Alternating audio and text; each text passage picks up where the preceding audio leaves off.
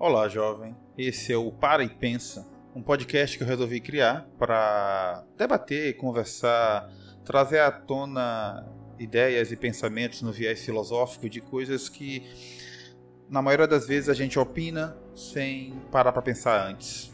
E hoje, como é 15 do 11, dia de eleição, eu resolvi parar para pensar e conversar sobre a questão do voto obrigatório. Se isso é vantagem, se não é vantagem. É... Eu tenho a minha opinião já, o meu direcionamento em cima do que eu entendo, mas vamos, vamos sair um pouquinho da ilha e olhar de longe e analisar os prós e contras do porquê ser obrigatório e do porquê ser facultativo, do que há de bom e ruim nesse espectro. É, só em pensar em obrigatório a gente já analisa como autoritarismo. E muita gente levanta essa bandeira é, é, porque é meio que choca né, a gente, mas se você parar para pensar, a gente já faz muita coisa obrigatória e isso serve para enquadrar a gente dentro da nossa sociedade. Até questões de leis que obrigam a gente a ter certas atitudes para nossa segurança porque somos negligentes com nós mesmos.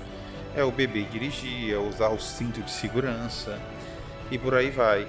É, existe também o conceito de viver em sociedade onde as suas ações individuais elas não podem sobre, sobrepor o direito do outro.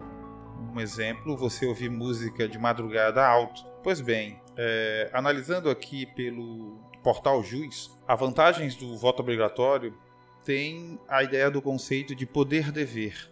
Para muitos doutrinadores, o ato de votar constitui um dever, não só direito, é um dever.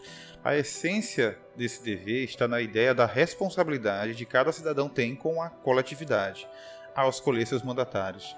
Isso é meio complicado porque a gente sempre analisa o espectro de direito e não analisamos o espectro do dever, do que é dever nosso dentro da sociedade isso talvez não seja um argumento forte para muita gente que não entende é, a importância é, é, é, do voto. A maioria dos eleitores ela participa do processo eleitoral.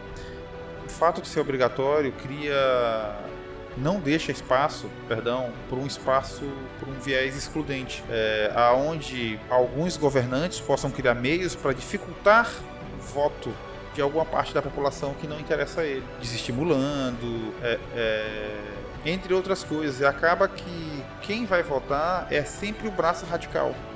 É sempre aquele braço é, é, extremista que defende político como um time de futebol. É esse grupo que vai. Então, o grupo moderado, que não se vê bem representado, ele, ele acaba se excluindo desse processo.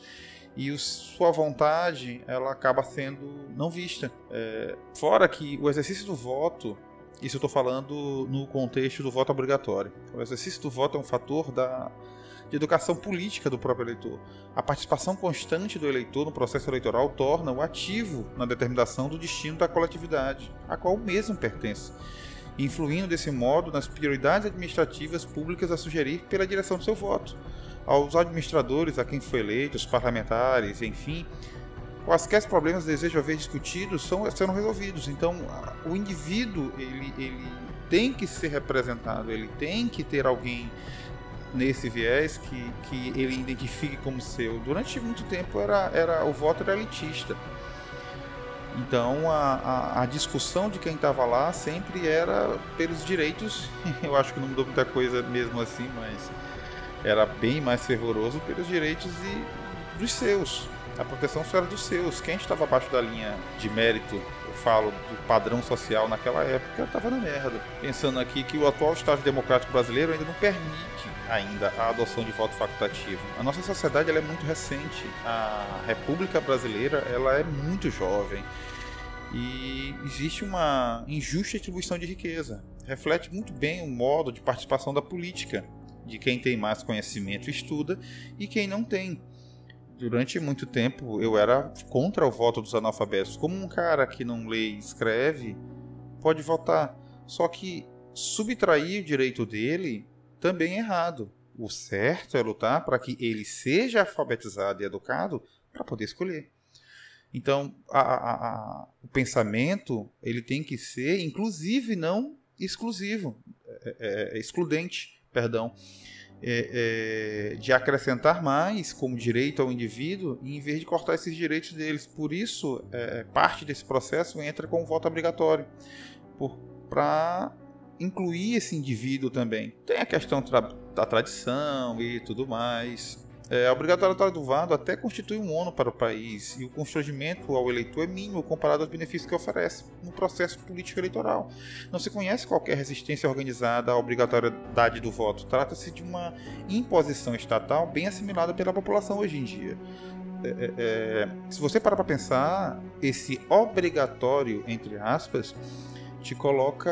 É, é, tu faz se quiser. Você pode. Hoje, pelo celular, você pode justificar.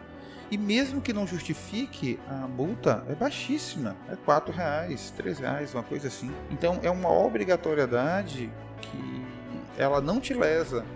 É para te criar uma consciência social, como uma obrigatoriedade de vacinação. Ninguém vai entrar na tua casa com uma pistola ou agulha e seringa para te vacinar à força. Só que para criar uma consciência, citando agora a questão da vacinação, é necessário que ela seja obrigatória para que as pessoas entendam que, que o, e o Estado haja, as pessoas entendam e o Estado haja no campo geral. Não sendo obrigatório, o Estado não tem obrigação de vacinar todo mundo. É uma forma de se esquivar e você perde um direito. Você acha que está sendo invadido, mas na verdade você vai perder um direito. Desvantagens os argumentos que determinam a obrigatória do voto no Brasil merecem sim uma reavaliação, pois sua exigência exige um Código Penal de 1932. Sabe assim que não há nenhuma democracia representativa relevante que adote recursos de voto obrigatório. É aquilo que a gente acha que está sendo imposto a gente. É um pensamento, é, é, é deve ser respeitado. E se parar para pensar, só países totalitários exaltam um sistema legislativo para conseguir a participação de praticantes de todos os cidadãos, cujo analisando profundamente, as escolhas dos governantes eram feitas unanimamente.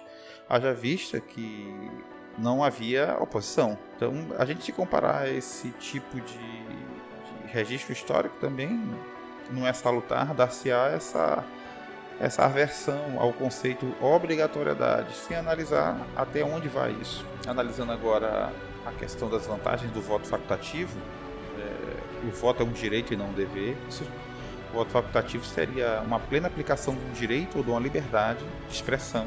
E esse direito deve compreender a liberdade do cidadão de se abster também. É, é quem alega quem, quem vê a, a, a não obrigatoriedade como um, algo a ser, a ser incluso aqui no país, já que a gente defende a liberdade. O voto facultativo é adotado por todos os países desenvolvidos numa tradição democrática e o fato de não obrigarem seus cidadãos a irem às urnas não os torna frágeis. Nesse ponto, cabe uma análise mais profunda, é, porque os países desenvolvidos têm repúblicas centenárias, é, têm conceitos sociais de sociedade coesa milenares, é, é, é, é tirando no caso dos Estados Unidos, que é uma, um país também novo comparado ao Brasil, mas a república deles é centenária. Então há, um processo de amadurecimento do, da república, há um processo de amadurecimento da democracia. E, em uma análise fria e distante, a gente está descobrindo a Guerra Fria agora. É, é, o eleitorado brasileiro ele é muito polarizado. Os que têm a voz é, é dentro de centro, em análises é, é, que abrange os dois lados, eles são excluídos do diálogo pelos dois lados. Então, a gente ainda está aprendendo como funciona essa república, essa democracia. Há uns 20 anos atrás, ninguém sabia nome de ministro. E as pessoas mal lembravam em quem votava no legislativo. É, é, é complicado a gente dizer de certas liberdades se na hora da gente fazer o que é o correto, a gente não faz. O voto facultativo melhora a qualidade do pleito eleitoral porque a participação dos eleitores conscientes é motivada em sua maioria. Aquilo que eu citei anteriormente, de quem vai votar é quem está engajado com, com essa política. O problema é que, geralmente quem está engajado é militante, é quem lucra com essa política. E eu estou falando isso muito por fora. É, não posso gerar uma afirmação generalista com relação a isso, mas é uma análise de como isso é complexo aqui. É um pensamento que cabe, é, deveria ir quem realmente estuda, analisa. Só que aí já estava discutindo voto indireto. E o brasileiro em si, ele tem educação para isso. Isso não iria excluir aqueles que querem se ver representados por, por político X, mas é, é, por esse, esse viés de pensamento acabam não, não indo, não elevando o pleito para isso. É só um questionamento. A participação eleitoral da maioria em virtude ao voto obrigatório é um mito, pois o número de elevado de eleitores vota em branco ou anula o voto deliberadamente, como protesto ou para dificuldade de exercer o ato de votar por limitações intelectuais. Isso é muito complexo. É... Eu lembro que em Caxias, a cidade onde eu nasci, teve uma eleição onde um candidato ele foi impugnado. Ele impugnado é, fez uma campanha para votar em nulo, para é uma forma até de analisar a força que ele tinha. E os votos nulos superaram os votos do outro candidato, do segundo candidato. É ao contrário de que muita gente acha que se a maioria for nulo vai ter outra eleição. Não, o outro candidato assumiu e ponto. Votar nulo é votar no candidato mais votado. Votar nulo, se abster da escolha, é votar naquele que os outros votaram, que a maioria votou.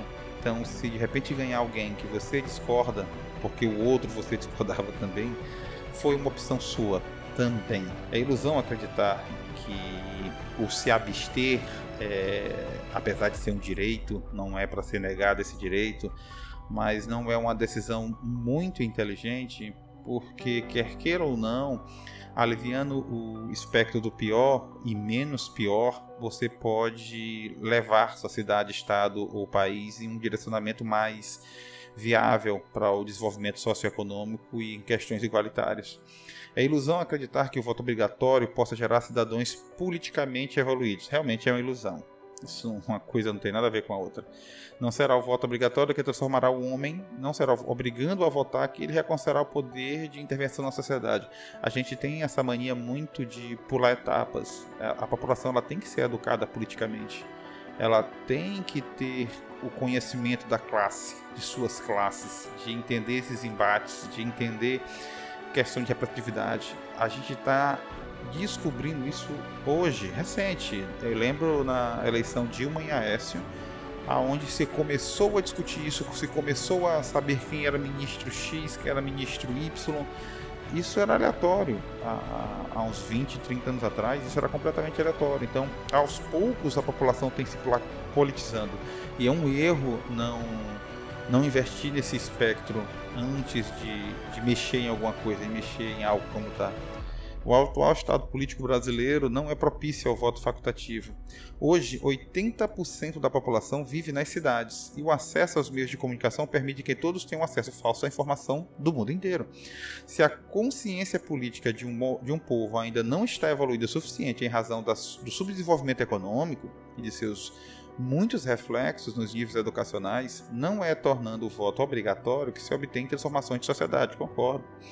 Concordo. É um, é, é um é uma análise não é tão profunda, mas ela é muito cirúrgica no, no espectro de que o voto obrigatório ele não é transformador e ele não vai transformar a mente do indivíduo politizando ele. Isso é um outro papel. É, eu chego até a dizer que esse termo é até uma falsa afirmação, como se o voto obrigatório é, foi criado nesse intuito e, e não é pensando aqui em desvantagens. Vamos trabalhar aqui assim, supondo um sistema em que o voto não é obrigatório por diversos fatores pode negativar a visão da crítica política no processo eleitoral. O voto facultativo, as urnas não seriam distribuídas em grande escala. Logo, quem mora mais distante dos pontos de votação será desestimulado pela distância de votar, diminuindo o quórum. Outro ponto negativo que eu posso afirmar aqui é o voto facultativo é a atual educação política brasileira. Pois não havendo este cuidado metodológico, as gerações vão crescer sem serem motivadas a votar achando que é um processo desnecessário. Existe sim esse fantasma. É, assim como a política de vacinação, isso é uma, é uma ação quase cultural nossa. Ninguém precisa te forçar, apesar de ser obrigatório como a perda do coro eleitoral, as eleições tornam-se menos positivas, pois menos pessoas afirmariam a sua vontade, ferindo os princípios de representatividade prescritos na Constituição Federal, pois a população que não vota não poderá sentir representada pelos atuais ocupantes em cargos públicos. É um espectro filosófico. Não, não quer dizer que poderia ser assim ou não, mas se você analisar novamente por fora da ilha, distante, sem um pensamento já formado, é, tudo se fecha em educação política. Tudo se fecha em aprofundamento na busca dos fatos. É muito complicado é, é, se trabalhar esse tema hoje, onde existe uma guerra de narrativa. Então tem político X, político Y e existe uma guerra de narrativas. O que for de uma levada maior para a população X ou Y que leva votos, ele vai falar aqui, ele vai pegar. É, eu vejo isso também de forma nociva, mas não sei se o voto facultativo seria uma, uma arma interessante para minimizar esse fato. Então, tá aqui o questionamento. Eu poderia ver aqui a legislação, todo o processo, mas não é para isso que a gente veio. A gente veio para parar, pensar, analisar. O voto no Brasil é obrigatório você pode não ir, pode justificar em casa pelo celular. Se não quiser justificar a multa, é um café que você vai deixar de tomar na rua. Todavia, vote, decida. Não deixe que os outros decidam por você. Pare e pense.